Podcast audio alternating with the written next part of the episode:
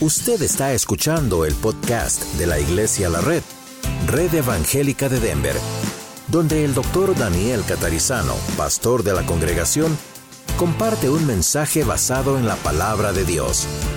Ahora abra su corazón y permita que en los próximos minutos el Señor le hable y le bendiga. Vamos a Colosenses, vamos a mirar mm, capítulo 2 y vamos a mirar el contexto y todo eso. ¿Lo tienen por ahí? Good.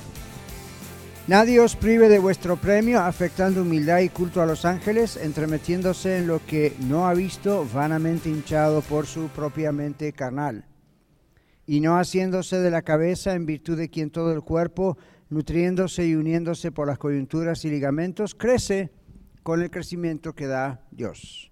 Pues si habéis muerto con Cristo en cuanto a los rudimentos del mundo, ¿por qué como si vivieseis en el mundo os sometéis a preceptos tales como no manejes, ni gustes, ni aun toques, en conformidad a mandamientos y doctrinas de hombres, cosas todas que se destruyen con el uso, tales cosas tienen a la verdad cierta reputación de sabiduría en culto voluntario, en humildad y en duro trato del cuerpo, pero ¿qué pasó?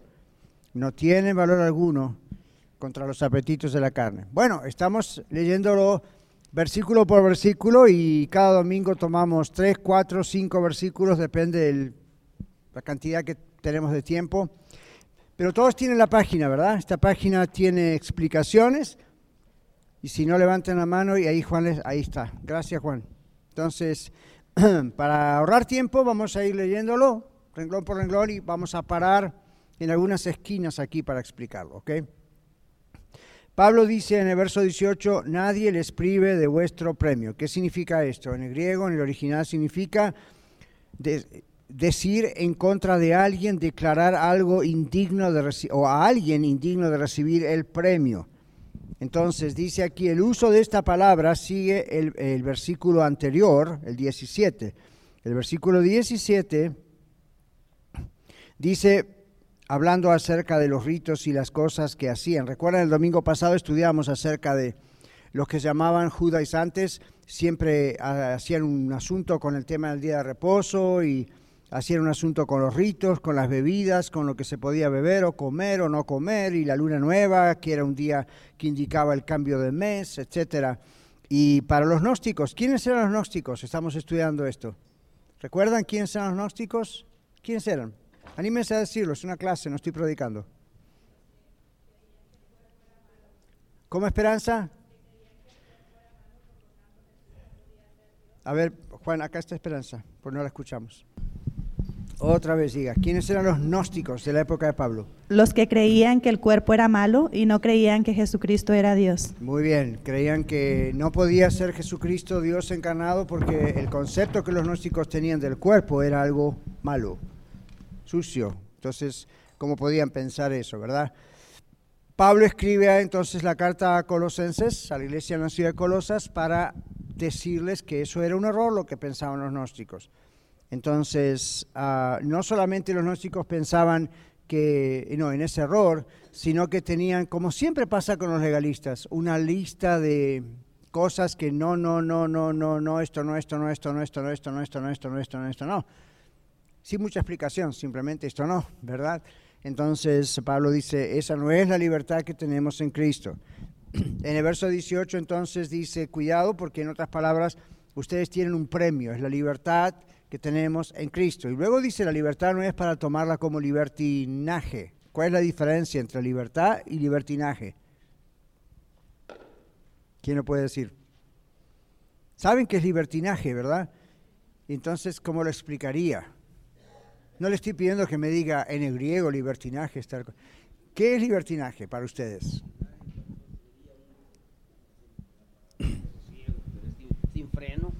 Algo sin freno, muy bien, ¿están de acuerdo? Es un exceso en la libertad donde uno no respeta la libertad de otros, el derecho de otros.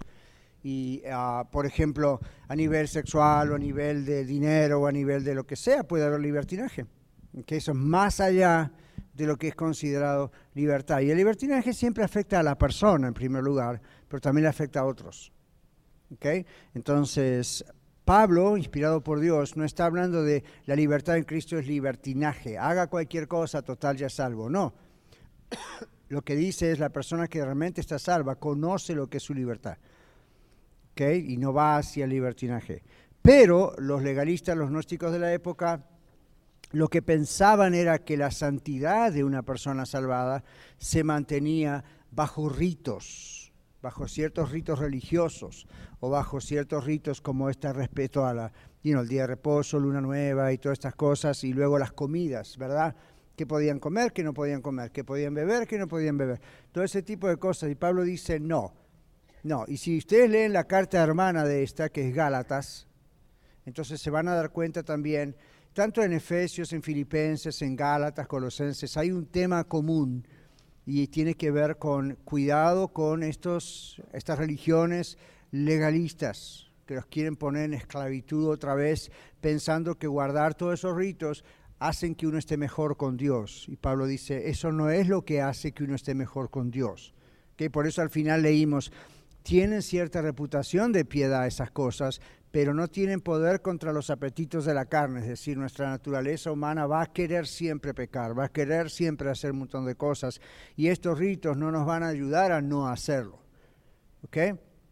Lo que nos ayudan a hacerlo es tener a Cristo en nuestro corazón. Entonces volvemos en la página del bosquejo, como decimos, de la lección, aunque es un bosquejo muy desarrollado. Pero dice entonces, la mala actitud de los falsos maestros, esos gnósticos y los, judaizantes que insistían en la circuncisión, etc., era juzgar en cuanto a las consecuencias que recibirían las personas que rechazaran la doctrina gnóstica, de ver a los ángeles como mediadores. Este era el otro problema. ¿Recuerdan? Entre las falsas enseñanzas de ese grupo filosófico y religioso llamado los gnósticos una era, ok, el cuerpo es malo, por lo tanto entonces Jesús no podía ser Dios encarnado. Dos, todos estos ritos y ceremonias y cuidarse de bebidas y comidas estas y la otra y nos acercan a Dios, tampoco es cierto. La otra cosa que no era cierta era el culto a los ángeles.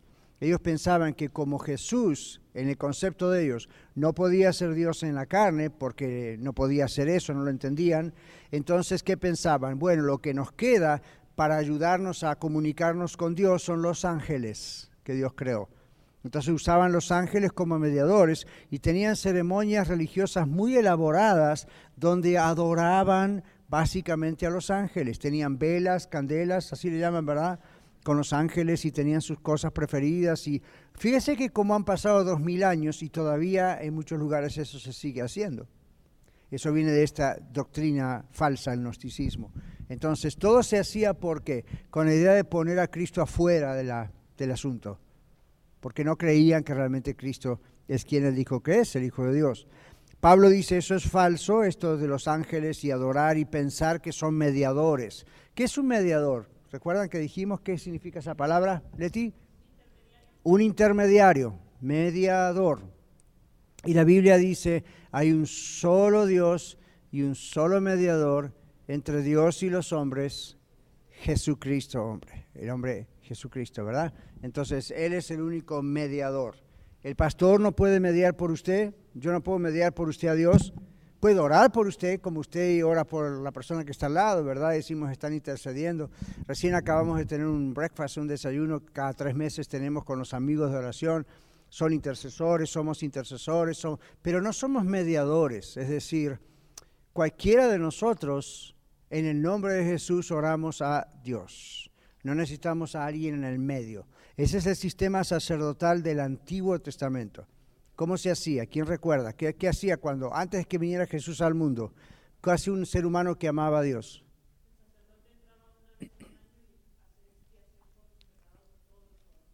¿Qué significa esa palabra extraña, expiación? Sacrificio. Entonces, digamos, yo, Daniel, pecaba, como todo ser humano, entonces, en ese momento, en el Antiguo Testamento, no había manera que yo hablara directamente con Dios todavía. Entonces, Dios había puesto sacerdotes, ¿sí? Entonces, los sacerdotes tenían la función de interceder por mí o cualquier ser humano ante Dios. Entonces, yo traía, de acuerdo al pecado que había cometido, una ofrenda, generalmente era un corderito, una oveja algo así. Entonces, lo traía el sacerdote, ¿right? Entonces el sacerdote lo mataba, ponía sus manos sobre el cordero, entraba con la sangre al lugar santo del tabernáculo, el sumo sacerdote una vez al año nada más al mero lugar santísimo donde nadie entraba, pero el sacerdote entraba al lugar santo. Entonces el sacerdote me representaba a mí o a usted y hacía de mediador entre yo, usted o Dios y Dios, ¿verdad? ¿De acuerdo? ¿Me siguen? El sistema sacerdotal acabó después que Cristo murió en la cruz. Los judíos nunca más tuvieron sacerdotes. En el año 70 después de Cristo el templo es derrotado, es tirado abajo exactamente como Jesús había profetizado que iba a ocurrir. Él no dijo en qué año, pero ocurrió 70 años después de Cristo, cuando él volvió a, los cielos. El templo quedó destruido, Jerusalén quedó destruida y todos los ritos de los judíos a nivel del sacerdocio, a nivel de los sacrificios y holocaustos, nunca hasta el día de hoy se volvieron a hacer, dos mil años van ya. Interesante, ¿verdad? Entonces, cuando Cristo asciende de la tierra, vuelve a los cielos, envía su Espíritu Santo, llega a esa famosa fiesta llamada Pentecostés. Esa palabra Pentecostés simplemente significa la fiesta de las 50 semanas. Pentecostés, eso significa. Se hacía siempre desde el Antiguo Testamento. Pero cuando el Señor vino eh, de una manera poderosa, el Espíritu Santo, para entrar en ya una función diferente a la del Antiguo Testamento, ocurrió ese día de Pentecostés, lo cual fue significativo, ¿verdad? Por, de acuerdo a las fiestas judías, etc.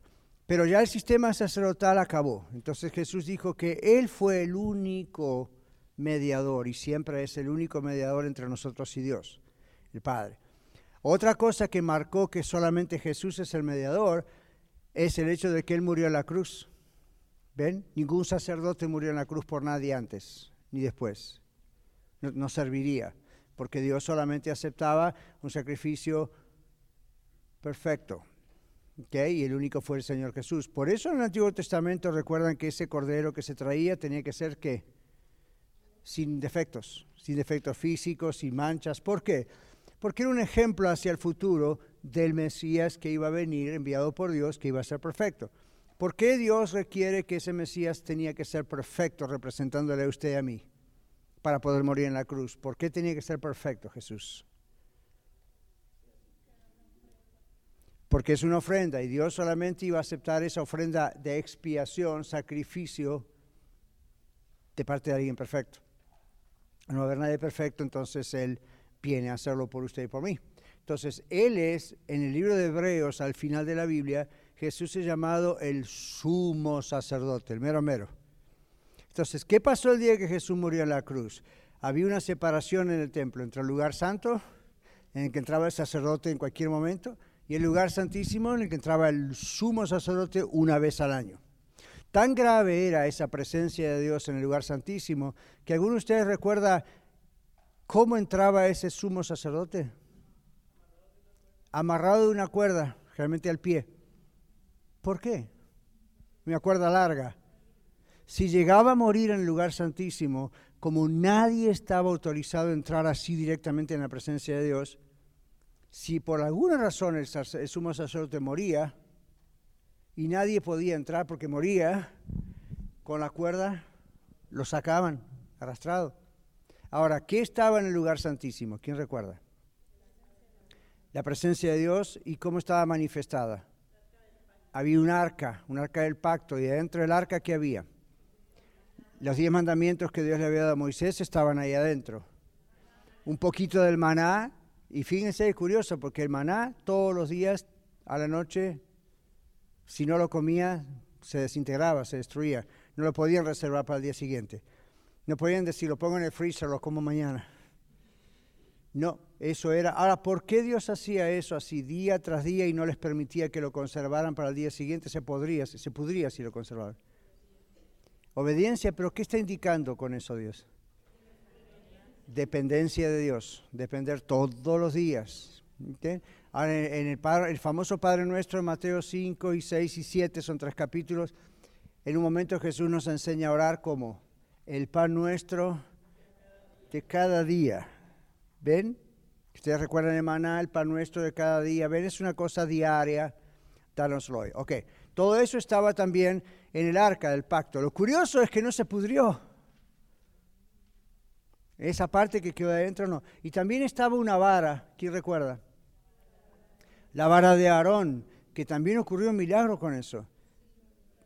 Reverdeció, ¿verdad? Entonces, todo eso muestra el poder que solamente Dios puede tener. Entonces, eso estaba escondido ahí en el lugar santísimo y había una gran tela pesada que dividía ese lugar santo hasta donde podría entrar el sacerdote del lugar santísimo, donde solamente podía entrar el sumo sacerdote una vez al año.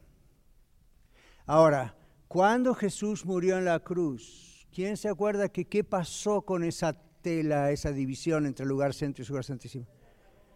La Biblia dice que se rasgó por la mitad, ¿cómo? De arriba para abajo, no de abajo para arriba. ¿Y tiene importancia eso? ¿Por qué? Total se rasgó, ¿cuál es el problema? Dios lo rasgó de arriba para abajo. Si, si, se hubiese rasgado de abajo para arriba o del medio a los costados, cualquiera hoy sospecharía, ah bueno, fue un ser humano que fue, lo rasgó y es un invento religioso. La Biblia aclara, en el momento mismo que Jesús murió en la cruz pasaron varios fenómenos. Hubo un terremoto, se partieron piedras y el velo del templo se rasgó de arriba hacia abajo. Eso simbólicamente, aunque fue real, está indicando Dios abrió el camino para que usted y yo, en el nombre de Jesús, por eso hablamos en el nombre de Jesús, ¿ven?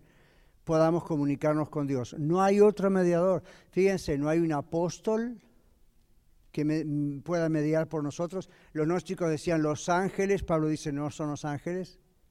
Pablo mismo nos ofreció como mediador. ¿Ven? Solo Jesús puede hacerlo porque Él pagó el precio para hacerlo con su propia vida. Ahora, seguimos en nuestra página. Pablo aquí habla de los gnósticos que creían en la afectando humildad y culto a los ángeles.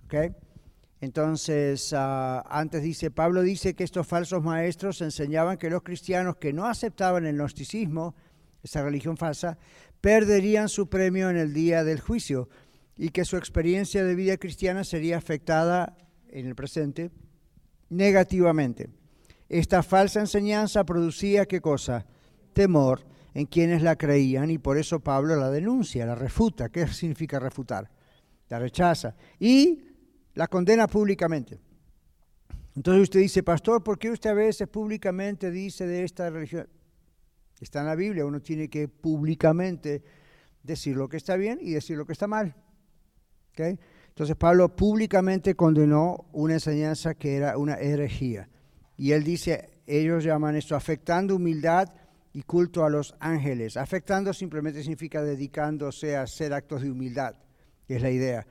Y adoración a los ángeles. Entonces, aquí pongo en el bosquejo, los gnósticos mostraban una reverencia mayor a ese culto a los ángeles que a Dios mismo al tratar de comunicarse con Dios por medio de los ángeles, aun cuando Cristo había enseñado que un cristiano puede comunicarse directamente con Dios, haciéndolo en el nombre de Cristo, porque Cristo es el único mediador. A ver, tenemos dos textos aquí que ustedes van a ayudarnos a leer. El primero es Juan capítulo 14, versículo 6, y el segundo es 1 Timoteo capítulo 2, versículos 5 y 6. Escuchen bien estos textos. Jesús les dijo, yo soy el camino y la verdad y la vida. Nadie viene al Padre sino por mí. Ajá. Yo soy el camino, dijo Jesús. No es mi mamá, mi papá, mis hermanitos, mis hermanitas, los ángeles, fulano, sultano. Dijo él, yo soy el camino. ¿Ok? Y esto es algo que toda su familia aprendió que era así. ¿Ok? Él es el camino, es la verdad y la vida. Y dice, nadie viene al Padre sino por mí. Primera Timoteo capítulo 2 versículos 5 y 6. Porque hay un solo Dios y un solo mediador entre Dios y los hombres, Jesucristo hombre. Muy bien, es el texto, gracias que hablamos, mencioné yo antes, ¿verdad? Él dice, hay un solo Dios y un solo mediador entre Dios y los hombres, Jesucristo hombre, Dios encarnado, Jesucristo hombre. ¿Ven? No hay otro mediador. Entonces, Pablo recalca eso a una iglesia en la ciudad de Colosas por llamamos colosenses, donde se estaban infiltrando estos problemas con estos falsos maestros. Ok, ven en su página letras negritas donde dice metiéndose en lo que no ha visto, ¿verdad? Bueno, está justamente lo que leímos en la Biblia recién, metiéndose en lo que no ha visto. En el griego significa entrar, investigar, buscar y analizar detalladamente. Entonces, los falsos maestros analizaban al detalle las cosas que imaginaban o que decían haber visto en sueños y visiones personales. Entonces, si entre ellos alguien soñaba algo, imaginaban algo, supuestamente tenía una visión de algo, eh, los maestros gnósticos, falsos maestros, claro, trataban de detallar cada cosa. Esto es algo similar a lo que a veces ocurre hoy cuando gente dice, anoche soñé esto, pastor, ¿qué significa? Como si yo tuviese interpretación de sueños. Entonces, you know, eso es muy parecido a léame las manos. Ups. ¿Ok? Eh, cuidado con eso. Díganle al presidente que no puedo atenderlo en este momento, en una hora más o menos. ¿verdad? Pero, ven, la idea es, yo sé que hay sueños que son de Dios. En la Biblia habla de sueños que son de Dios. Una persona puede soñar algo y Dios le está comunicando algo, sí, pero tenga cuidado. No es todo el tiempo así. Y la manera que la Biblia dice que sabemos que es de Dios es nunca lo que se sueña contradice lo que dice la palabra de Dios. En cuanto vemos que hay una contradicción, entonces ese sueño, por más bonito que sea y ponga a Dios en el asunto, ese sueño no es de Dios. ¿Ok? igual las visiones y todo eso. La Biblia es el filtro para saber, hmm, contradice algo que está en la Biblia, sí o no, o simplemente lo reconfirma, aunque la Biblia no necesita esas cosas para reconfirmarlas, pero sabemos que Dios puede y hablar de esa manera. Los gnósticos, en cambio, dependían de sueños y visiones y, cosas así, ¿verdad? Entonces, ah, Pablo dice, se meten en lo que, o entremetiéndose, creo que dice la otra versión de ustedes también, 60, eh, y entremetiéndose en lo que no ha visto. Entonces ellos analizaban al detalle esos sueños, esas cosas. Luego Pablo usa una expresión, vanamente hinchados o inflados. Entonces en el griego, como les pongo ahí, ¿qué significa eso? Creer mucho de sí mismo en vano o ser prideful, orgulloso.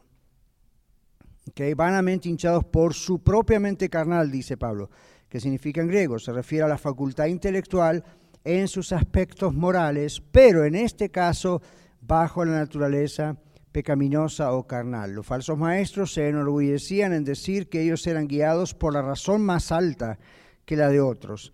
Y Pablo dice que en realidad ellos eran guiados por su pecado, por su carnalidad. Esto es muy similar a lo que siguió sucediendo por dos mil años y sigue sucediendo hoy. Y hoy en el mensaje, en el sermón, van a ver que yo voy a tocar un texto de 1 Corintios que habla acerca de eso, ¿verdad? La palabra de la cruz es locura a los que se pierden, ¿verdad? Porque para los gentiles es una locura. Entonces, ya en la época de Pablo había una tendencia entre griegos, atenienses, filósofos que ustedes conocen que ya existían en la época de Pablo, algunos inclusive antes de Jesús, que hicieron muchas filosofías muy populares. Muchas de las filosofías que yo estudié en la universidad o que otros estudian hoy en la universidad. Entonces, Pablo dice, esas son filosofías humanas. Dios dio el cerebro, Dios dio la inteligencia al ser humano y es muy potente para hacer filosofía, ¿verdad? Para poder amar las enseñanzas y la verdad y darle vuelta al asunto. Pero estos gnósticos eran muy orgullosos pensando, lo de Jesús y la cruz, eso es una locura. Si quieren creer, créanlo. Nosotros somos más inteligentes que ustedes, básicamente decían los gnósticos.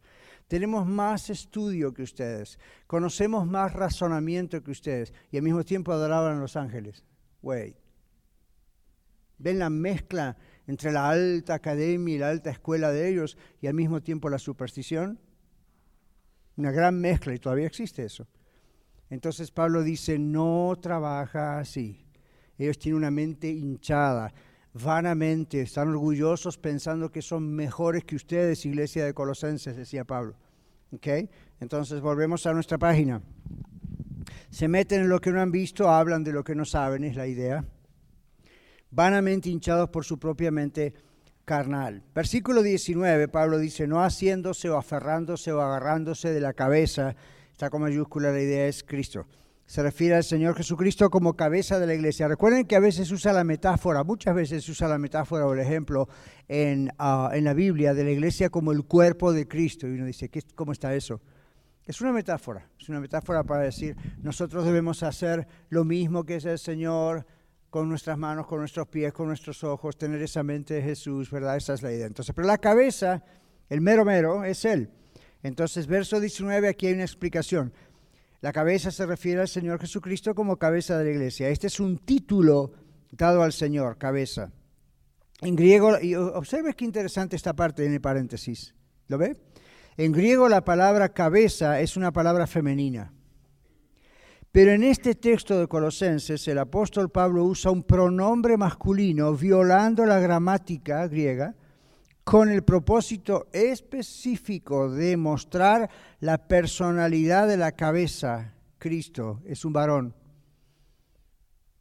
para nosotros en español o en inglés lo entendemos, pero en griego no es tan fácil de entender así nomás porque el término cabeza es femenino. Ahora no piense, bueno, cabeza femenino porque termina con A. Eso es en español, en otros idiomas no termina con A.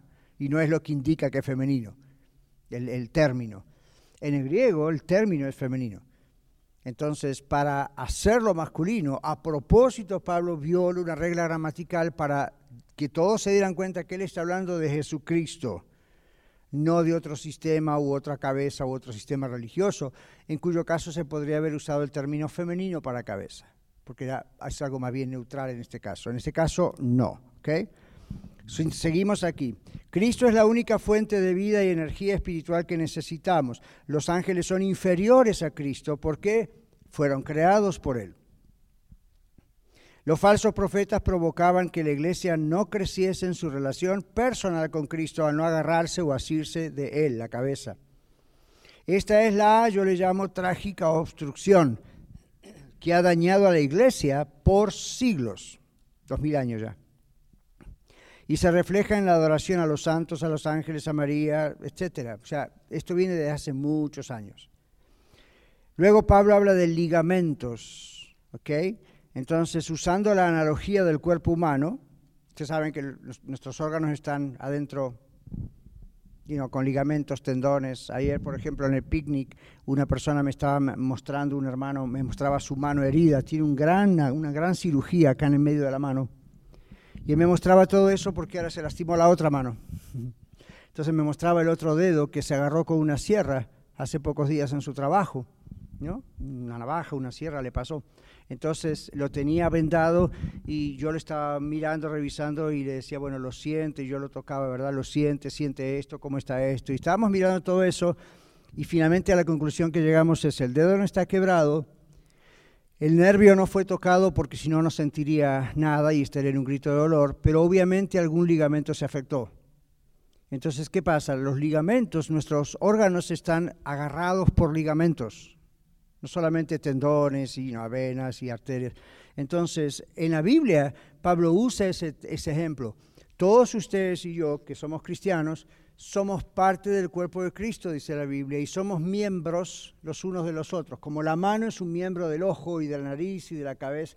Por eso en otro texto, cuando habla de los dones espirituales, Pablo dice, no le puede decir al, al pie, el pie no le puede decir a la cabeza porque no soy cabeza, no soy del cuerpo, ¿verdad?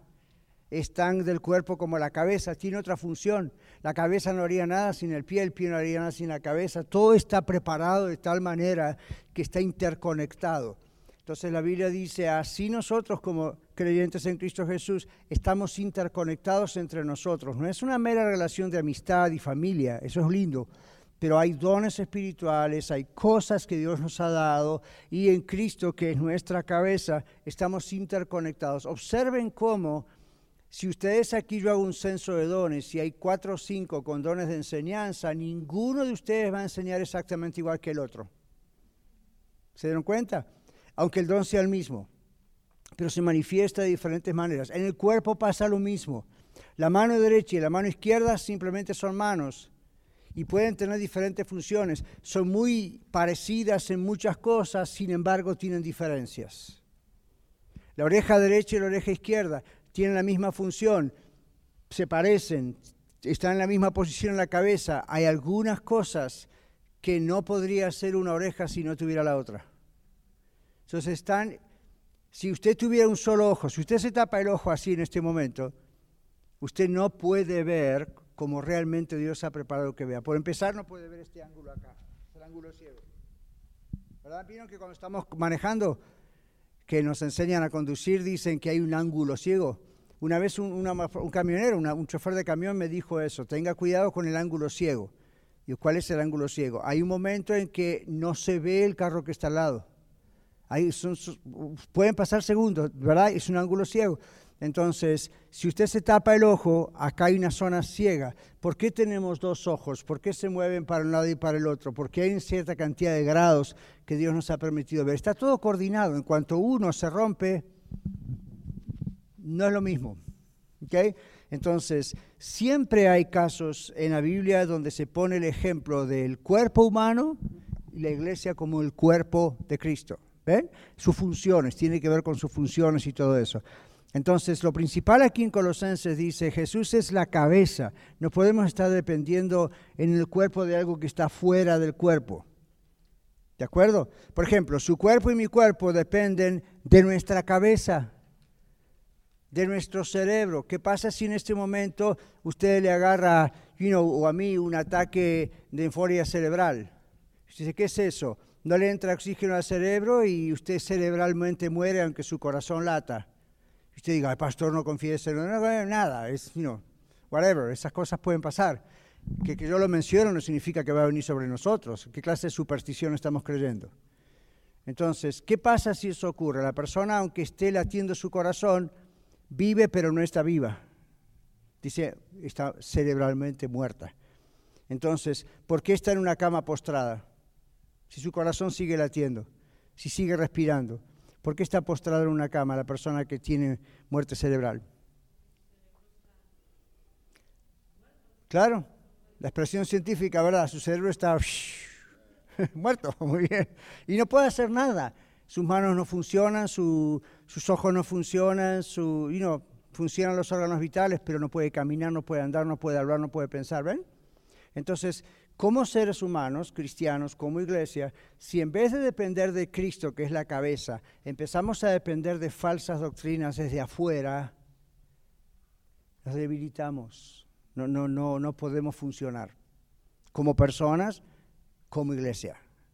¿Quién había levantado la mano? Patti.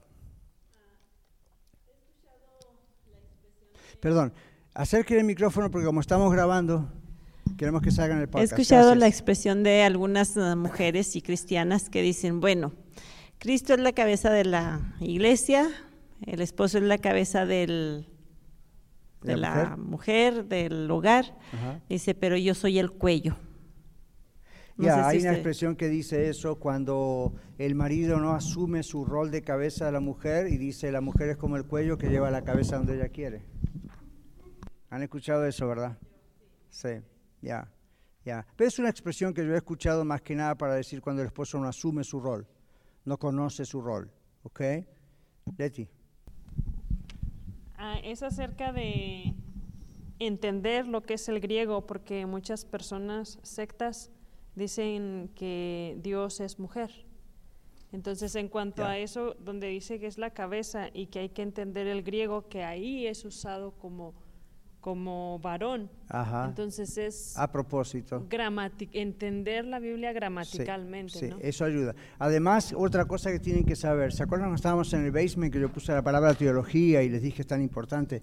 En griego, la palabra Dios, de donde viene Dios, siempre tiene una como un artículo, yo les explicaba el otro día que para nosotros en español sería incorrecto. Por ejemplo, en español, yo veo a Carlos acá que nos visita. Bienvenido, Carlos. Entonces, en español, si yo le digo el Carlos, ¿eso está bien o es un error?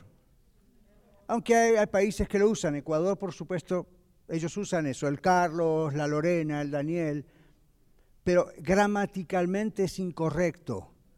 ¿Por qué? No necesito decirle el Carlos, con decirle Carlos, su nombre es ese pronombre personal, right? En griego, si usted no usa el artículo, el nombre Dios se usa para cualquier Dios. El Dios de las cosechas, el Dios de la fertilidad, es la palabra Dios. Cuando se dice jo Dios o Dios se pronuncia, ese indica el único Dios. Y en la Biblia, hablando de sectas, siempre que se habla de Dios, siempre aparece oh Dios, es el único Dios. La palabra Cristo, que es la palabra Mesías, es la palabra Cristeo, o en griego, que también se usa tanto para Jehová, el Dios del Antiguo Testamento, como para Jesucristo. Es la misma palabra. La palabra Señor que usamos nosotros es una traducción de la versión de los 70 ancianos que hicieron la famosa Septuaginta de toda la Biblia del Antiguo Testamento, el Nuevo Testamento todo griego. Es la misma palabra para Señor. Cuando usted le dice al Señor, Señor Jesús, lo que usted está diciendo es Dios Jesús. ¿Qué? Las sectas, algunos saben eso, pero lo borran. ¿Saben cuántas versiones hay de ellos corregidas, aumentadas, de todo tipo? ¿Qué? Bueno, recuerden lo que dice el libro de Apocalipsis con relación a añadir o quitar o agregar. Y saben que habla sobre la profecía de ese libro, ¿no? Pero como ven, por ende habla de lo demás. Bueno, vamos aquí. La cabeza entonces. La cabeza es Cristo. Los falsos profetas provocaban, dice la página aquí, que la iglesia no creciese en su relación personal con Cristo al no aferrarse de él la cabeza o no asirse de él. Yo lo llamo la trágica obstrucción. Muy bien, ligamentos, ya explicamos eso. Versos 20 al 23. Versos 20 al 23 dice en la Biblia, pues si habéis muerto con Cristo, recuerdan que la semana pasada dijimos sepultados con el Señor en el bautismo, no es porque el bautismo nos va a salvar, sino que el bautismo representa que el día que entregamos nuestra vida al Señor Jesucristo, morimos con Él, como si hubiésemos estado colgados en esa cruz. Él es nuestro representante, morimos con Él. Luego resucitamos con Él cuando resucitó. Entonces la idea de Pablo aquí es, inspirado por el Espíritu Santo, si ya murieron con Cristo, ya son salvos, ya, ya murieron a su antigua vida, entonces ¿por qué, estoy leyendo en la Biblia ahora, Dice, si habéis muerto con Cristo en cuanto a los rudimentos del mundo, ¿por qué como si vivieseis en el mundo, es decir, como si aún no, fuesen salvos, se someten a preceptos tales como no manejes, ni gustes, ni aun toques, en conformidad a qué cosa? Mandamientos y doctrinas de quién? De hombres, cosas todas que se destruyen con el uso. Tales cosas tienen la verdad cierta reputación de sabiduría en culto voluntario, en humildad y en duro trato del cuerpo, pero, acá está la clave, no tienen valor alguno contra los apetitos de la carne. Entonces miremos en el bosquejo lo que significa. Ustedes ven ahí versículos 20 a 23 en negrito. Él dice, pues si habéis muerto, en griego significa en, visto del hecho en vista del hecho de que murieron con Cristo, cuando fueron salvos, y el sí aquí no indica duda, que si habéis muerto con Cristo no indica que hay una duda de que Pablo dice si son salvos o no son salvos. ¿Okay? La idea en griego podría haberse traducido como ya que han muerto con Cristo. Ahora, ¿qué dice Romanos? Ahí hay una referencia. Romanos 6.10. ¿6.2 o 6.10? 6.10 dice aquí, ¿verdad? Sí, 6.10. No, 6.2 al 4, perdón, Rogelio. 6.2 al 4 primero. En ninguna manera, por lo que hemos muerto al pecado, ¿cómo viviremos aún en él? ¿O no sabéis que todos los que hemos sido bautizados en Cristo Jesús hemos sido bautizados en su muerte? Porque somos sepultados justamente con él para muerte por el bautismo, a fin de que como Cristo resucitó de los muertos por la gloria del Padre, así también nosotros andemos en vida nueva. Recuerden que el bautismo no salva, pero es la idea de mostrar lo que ocurrió cuando creímos en Cristo, la asociación, como decíamos la otra vez, con Cristo en ese aspecto, ¿verdad? Entonces, no tiene sentido, dice Pablo, a otra iglesia en Roma, seguir viviendo con todas las leyes y cosas, ideas, ni del judaísmo, ni de estas nuevas religiones. Fíjense que el ser humano siempre busca salvarse por sí mismo, ¿se dieron cuenta? Todas las religiones del mundo dicen, amo, amo a Dios, pero tengo que hacer algo. Y la Biblia dice, no es por lo que usted tenga que hacer, no es por obras. Nadie puede hacer una obra, por más bonita y preciosa y buena que sea para la humanidad, no alcanzaría. La salvación es demasiado costosa como para que algo que pudiéramos hacer pudiese ganar nuestra salvación. Pero todas las religiones del mundo, ya sea buena conducta, ritos, you know, peregrinaciones o you, name it, nómbrelo y siempre hay algo. La Biblia dice no. Entonces aquí dice, en vista del hecho de que murieron con Cristo, entonces no hay sentido de seguir con esto. Luego dice aquí, la muerte del creyente con Cristo es una muerte al pecado, a sus viejas relaciones, a la ley, a la culpa y al mundo. Es una muerte que Cristo padeció, dice Romanos 6.10. A ver quién tiene Romanos 6.10, Lorena y... Ok. Una muerte que Cristo padeció. Porque en cuanto murió al pecado, murió una vez por todas, mas en cuando vive, para Dios vive. Entonces, gracias Lorena. Cuando dice Jesucristo al pecado murió una vez por todas, Él nunca pecó fue nuestro representante. Entonces la Biblia dice en otro texto, al que nunca conoció pecado, por nosotros lo hizo pecado, cargó con todo el pecado ahí. Entonces Él murió no solamente para salvarle a usted a mí de no ir a la condenación eterna, sino al cielo con Él. Él murió para morir a la esclavitud y al poder del pecado. Por eso la Biblia dice, el pecado ya no se puede enseñorear de usted y de mí cuando somos de Cristo. ¿Pecamos? Sí, pero ¿tenemos poder para vencerlo? Sí. Antes, no. ¿Por qué? Porque Cristo lo venció.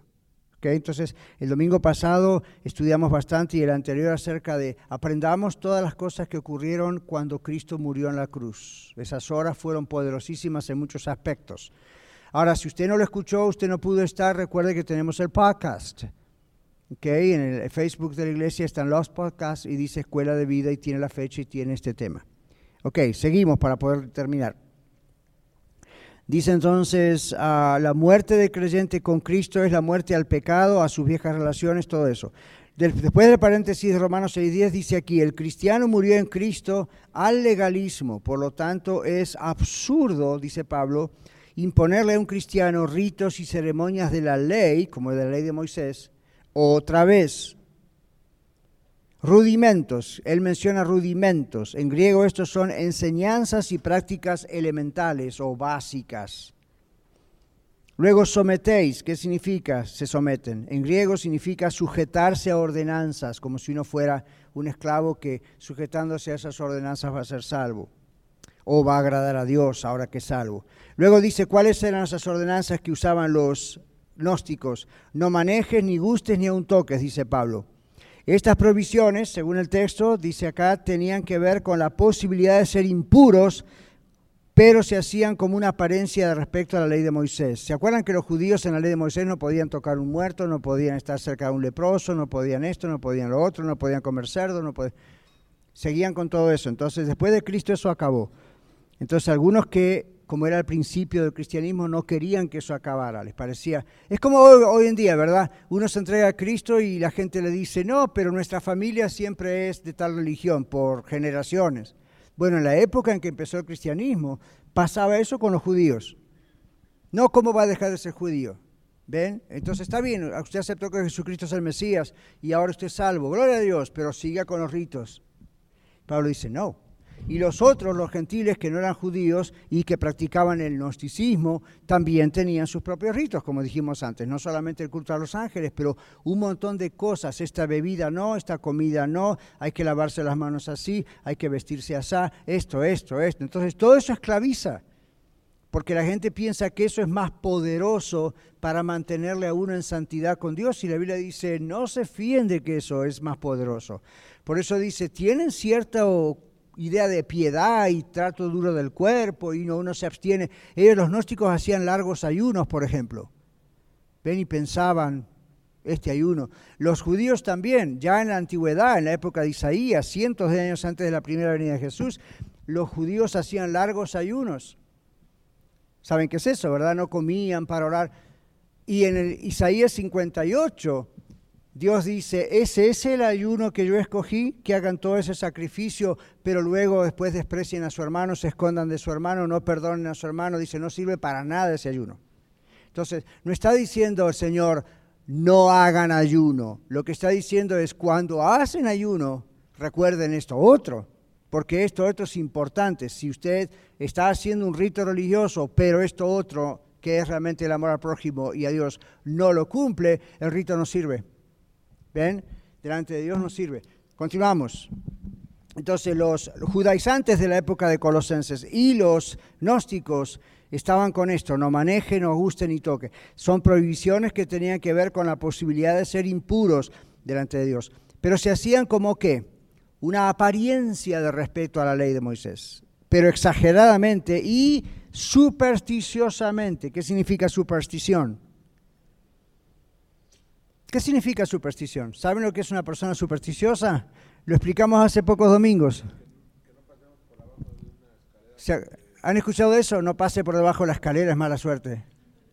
¿Han escuchado lo... En diferentes países son diferentes días, ¿verdad? Pero yo he escuchado viernes 13 o martes 13 y está el refrán. No, sí, no te cases ni te embarques ni de tu casa te apartes. Usted sube acá a Estados Unidos, un país de tanta inteligencia y tanta sabiduría y tantos médicos y tanta ciencia, y hay elevadores que no tienen el número del piso 13. Sube un avión y si quiere buscar el asiento 13, en algunos aviones no existe. Y yo digo, pero qué, lo, qué locura, porque aunque no tenga el número 13, empiece a contar 1, 2, 3, 4 y él va a ser el 13, aunque le pongan 14. ¿Ven? Pero la superstición llega a contaminar la mente de tal manera que uno cree tonterías y tiene miedo. Los gnósticos y los judaizantes hacían lo mismo en la época de Colosenses. Si usted hace esto, si usted come esto otro, si usted va este día, si usted... Dios lo va a castigar. O esto, usted deja de ser puro, usted no es tan santo como yo. ¿Verdad? Entonces, para ir concluyendo, ahora le doy la pregunta, pero déjeme concluir el bosquejo. Dice, entonces dice acá Pablo, la secta de los esenios, esta era una, secta que existió unos pocos unos años antes de la venida del Señor Jesús, duró hasta un tiempo después y después como que se fue disolviendo, ¿no? Pero aunque puede andar por ahí en otras expresiones religiosas. Pero la secta de los esenios prohibía el aceite, qué ridículo, ¿verdad? Pero le daban al aceite ciertas propiedades supersticiosas. Prohibían tomar vino, prohibían comer carne, prohibían el contacto con un extraño. Estamos terminados los extranjeros. O con una persona considerada religiosamente inferior, porque no creían como ellos. Entonces Pablo dice, estas cosas, este tipo de cosas, tienen cierta reputación de sabiduría. Es decir, la gente las considera como sabiduría divina o como algo que está en la palabra. Y también dice Pablo, esta gente gnóstica, judaizantes, legalistas, consideran eh, el no comer o tomar estas cosas o vestirse hacia esa como un culto voluntario, un culto que uno mismo decide, acá está el problema. Es un culto que uno mismo decide en vez del verdadero culto o adoración que se le debe dar a Cristo. Es como cuando usted ahora va allá, ¿verdad? Y estamos alabando al Señor. Yo dije el domingo pasado acá y en la congregación del norte. Cuando estamos cantando al Señor no es para pasar el tiempo. No es para decir, vamos a esperar hasta que el pastor predique. O bueno, tradicionalmente en la iglesia todo el mundo canta, católico, cristiano. No, no, no, no, no. No, no, no. Hay razones por las cuales Dios manda que cantemos a Él. No es una cuestión artística nada más. Pero cuando usted dice, no, yo no voy a cantar porque a mí no me gusta esa melodía o no me gusta esa música o no me gusta cantar, yo no sé cantar, lo que usted está haciendo es su propio culto voluntario. Usted está recreando la idea del servicio en su corazón y Dios no acepta eso. Silencio en la sala. ¿Se dan cuenta? Las cosas las hacemos como Dios manda. Los gnósticos y los judaizantes, en vez de hacer las cosas como Dios mandaba, escogían ellos su propia forma de adoración. ¿Captaron eso? Entonces, ¿cuál era su forma de adoración? Yo tengo acá creyentes, me acuerdo en Radio Luz, tenía un pastor que era judío mesiánico. Entonces, claro, ok, yo lo respetaba, él creía en Jesús el Mesías, pero a veces teníamos que tener cuidado de no entrar en acaloradas discusiones con él, porque él de repente, you know, somos cristianos, pero en realidad tendríamos que ser como judíos, entonces usted come cerdo y usted toma vino, o usted eh, you know, celebra los días domingos en vez de reunirse con la iglesia el día sábado, el día sábado es el día de reposo, y él tenía eso y se vestía con el gorrito y el chal, y era un judío. Y la Biblia dice que eso es un error, es volver atrás. Entonces, ¿para qué murió Cristo? Si Cristo murió y dejó todas esas cosas atrás. Él no agarraba esa onda. Entonces pensaba que la actitud de esa persona es, le mira a usted, me mira a mí, sin todo ese atuendo, sin las cosas que hacen en las iglesias de ellos, y nos miran como si fuésemos inferiores, o como si fuésemos carnales, o como si fuésemos inmaduros como cristianos, porque supuestamente ellos le dan tanto valor a esos ritos y a esa forma de ser y vestir. Pero observen lo que la Biblia está diciendo. Eso es crear ellos mismos un sistema de adoración, su propio culto, que no es el que Dios ha creado. Y eso es un culto a sí mismo, eso es idolatría. Entonces, si usted dice, Yo tengo familiares que adoran a los santos y tienen estatuas y usted dice, yo no hago eso, pero usted puede estar teniendo su propio cultito en su corazón, su propia secta, su propio, you know, así es como a mí me gusta adorar, o así, y es la misma, el mismo error. Concluimos. Pablo tenía ese problema y como pastor exhorta a los colosenses. Es un culto voluntario, a veces es trato duro del cuerpo, pero ¿cuál es la conclusión? No tienen poder contra la carnalidad, la tendencia. Entonces aquí dice, ninguno de estos sacrificios o formas de adoración que uno inventa logra ayudarnos a vencer qué cosa? El hambre que tenemos de satisfacer nuestros antojos, vicios, malos pensamientos, juicios a los demás, enojos, etc. Y usted dice, pastor, yo no estoy en esa lista. Yeah, right. Todos estamos en esa lista, yo también el cuidado constante, ¿verdad? De ahora con amigos de oración estábamos hablando del quebrantamiento, ¿verdad? ¿Por qué? Porque la, no, hemos muerto, hemos muerto a nuestra carne, pero mientras estemos en este cuerpo siempre vamos a tener la tendencia a pecar. Por eso la Biblia nos dice que estemos llenos del Espíritu Santo para que nos controle, o de lo contrario, ahí nos vamos para ahí. Ahora, si somos una vida transformada por Dios, Él nos va a controlar y no nos vamos a desviar así. Pero yo quiero que usted sepa que la tendencia la tiene. El que piensa estar firme, dice la Biblia, mire que no caiga. Entonces, si yo en mi vida pasada, antes de conocer a Cristo, era un mitómano, ¿qué es un mitómano? Un mentiroso, crónico, es un desorden emocional, pero es un pecado. Si yo era un mitómano, por decir así, ahora que tengo a Cristo en mi corazón, parte de la transformación del Espíritu Santo es que ya no soy más mentiroso, así crónicamente mintiendo todo el tiempo. Pero usted cree que la tendencia no la voy a tener nunca más? Siempre va a estar la tendencia. Por eso la Biblia dice que siempre debo depender de Cristo, no de mí. En cuanto yo digo, no, Cristo me transformó, yo nunca más voy a tener esa tendencia de ser mentiroso. Eh, y no, es bien fácil para el diablo decir, really, ok, vamos a probar. Boom, y ahí caigo. Entonces uno depende de la cabeza que es Cristo. ¿Ven? En cambio, todos estos gnósticos lo que le enseñaban a la iglesia era, no, no dependan de esa cabeza, dependan de estos ritos que les enseñamos, o de estos legalismos, o del culto a los ángeles, o A, B, C o D. Y lo único que hacían es que la gente perdiera el premio, como dice Pablo. Perdieran ese premio de la libertad maravillosa que tenemos en Cristo, que cuando entendemos bien que eso es la gracia de Dios, pecamos menos. Es más, más difícil caer cuando uno conoce bien lo que es la gracia de Dios. Ok, último comentario, Lalo, y nos vamos a, a una pausa. Básicamente era casi lo mismo que acaba de decir. De, de, si yo era, era un bailarín eh, antes de recibir a Cristo y, y oigo la música y pues, quiero bailar y, y, digo, oh no, porque es pecado, este, ¿cuál sería su punto de vista o su, su sugerencia en ese aspecto de cualquier tipo de baile, salsa, no sé.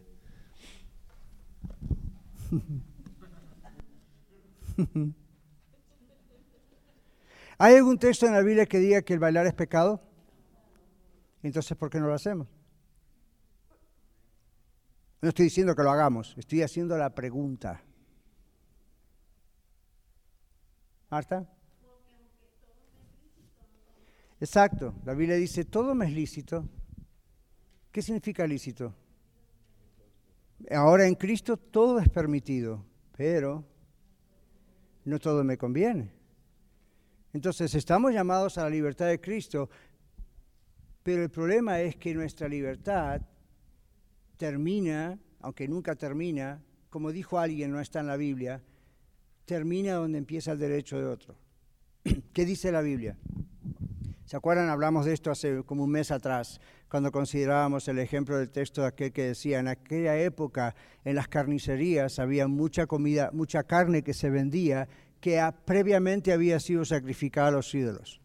Entonces, ¿qué hacía? Se la sacrificaba a los ídolos y a veces lo que restaba se, se vendía en la carnicería. Entonces los creyentes nuevos tenían esto, presta atención, los creyentes nuevos tenían esto, ¿qué hago? ¿Los compro o no lo compro? ¿Lo como o no lo como? ¿Por qué tenían esa pregunta? Porque eran sinceros, no querían pecar, ¿verdad? Decían, vamos a mantenernos puros en el Señor. Y Pablo les dice, la carne que fue sacrificada a los ídolos para ustedes no debería ser nada, porque un ídolo no es nada. ¿Se acuerdan que Pablo dice eso? Esto no es catalizano, búsquenlo en su Biblia. El ídolo no es nada. Entonces Pablo hace dos cosas teológicamente.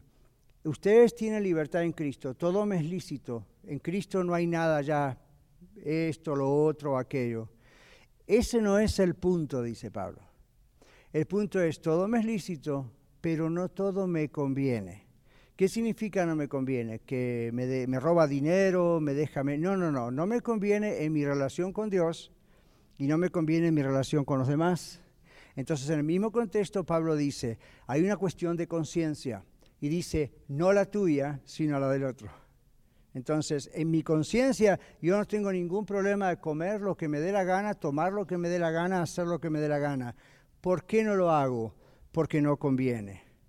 Me puede llevar por un camino donde quizás yo vine de ahí, o me puede llevar por un camino que no es bueno, y por sobre todas las cosas le puede afectar a usted, como mi hermano. Entonces, aunque yo tengo la libertad de hacerlo, el amor por el prójimo es más fuerte, tiene que ser más fuerte que la misma licencia que yo tengo de hacerlo. Entonces, no le busque la vuelta, y no como en el caso también del baile, qué tipo de baile, qué ritmo de baile, dónde bailamos. Ese no es el punto. Como dicen por ahí, no pierdan el árbol, no pierdan el bosque por los árboles. Entonces, no sé si conocen ese refrán, pero a veces nos vamos en un detalle y perdemos el mensaje central. El mensaje central no está en el detalle, el mensaje central está, ¿esto agrada a Dios? Si no agrada a Dios no me conviene y no le conviene a mi hermano. Ahora, yo les haría la pregunta, si estuviésemos en la escuela de ministerios, tuviésemos dos horas para hablar de esto, ¿cómo determina usted qué es lo que le agrada a Dios? Ese es el problema. ¿Por qué digo que es un problema? Los legalistas de la época de Pablo tenían sus leyes determinadas y los judaizantes también, qué era lo que ellos pensaban que le agradaba a Dios y lo que no le agradaba a Dios. Entonces hacer una lista, esta comida, esta bebida, esta ropa, este lugar, este día de reposo, esto no le agrada a Dios. Dios no tiene esas listas. Entonces, ¿qué es lo que le agrada a Dios? ¿Eso es lo que usted le dejó como tarea para el hogar? Eso es lo que usted y yo siempre tenemos que pensar. Pero les doy la pista. Lo que le agrada a Dios no es una lista de regulaciones que decimos esto sí, esto no, check, check, check, check, check. No, no. Lo que le agrada a Dios siempre tiene que ver con el amor al prójimo. Cualquier cosa que le afecte al prójimo, aunque sea lícito, no me conviene. ¿Ok? Ahora, eso es una gran diferencia, es un gran tema, porque en la época de Pablo, con la iglesia de Colosenses, y tengo que terminar porque ya vienen los niños, esto era el gran problema. Los colosenses estaban siendo dominados por falsos profetas, por falsos hermanos que venían y de pronto decían, no puede usted tomar esto, no puede usted vestir así, no puede usted comer lo otro, porque esto no agrada a Dios. Entonces la gente le daba miedo, porque querían agradar a Dios. Y Pablo dice, ustedes son libres en Cristo, pero a ver si tomando esto o haciendo esto, el que es más débil, recuerden que la Biblia dice eso, esa persona es un hermano más débil. Si a él le afecta que usted se vista así o sea, no lo haga por amor a él. Y usted dice, pero yo estoy libre en Cristo. Sí, pero le afecta a él, entonces ¿dónde está su amor por él? Ese es el punto. No son, a ver, esto sí, esto no. No hay, hay iglesias que de repente tienen esas listas. Esto sí, esto sí, esto no, esto no, esto sí. No hay nada de sí o no. Es todo me es lícito, pero no todo me conviene. ¿Por qué? porque no agrada a Dios. ¿Por qué no agrada a Dios? Porque afecta a mi hermano. Entonces, aunque tenga lícito, sea lícito para mí, no lo voy a hacer porque le va a afectar a él. ¿De acuerdo? Señor, ayúdanos a nunca ser legalistas, tampoco liberales, pero maduros para comprender estas cosas como tú le enseñaste a los colosenses vía el apóstol Pablo. Gracias por tu libertad y gracias porque jamás tomamos esa libertad como causa de libertinaje o causa para pecar te amamos mucho como para jugar con la salvación que nos has dado. Gracias por lo que tu palabra nos dice. Prepáranos para la siguiente lección y ahora para el servicio en el nombre de Jesús. Muchas gracias por escuchar el mensaje de hoy. Si tiene alguna pregunta en cuanto a su relación personal con el Señor Jesucristo o está buscando unirse a la familia de la Iglesia La Red, por favor no duden en contactarse con nosotros.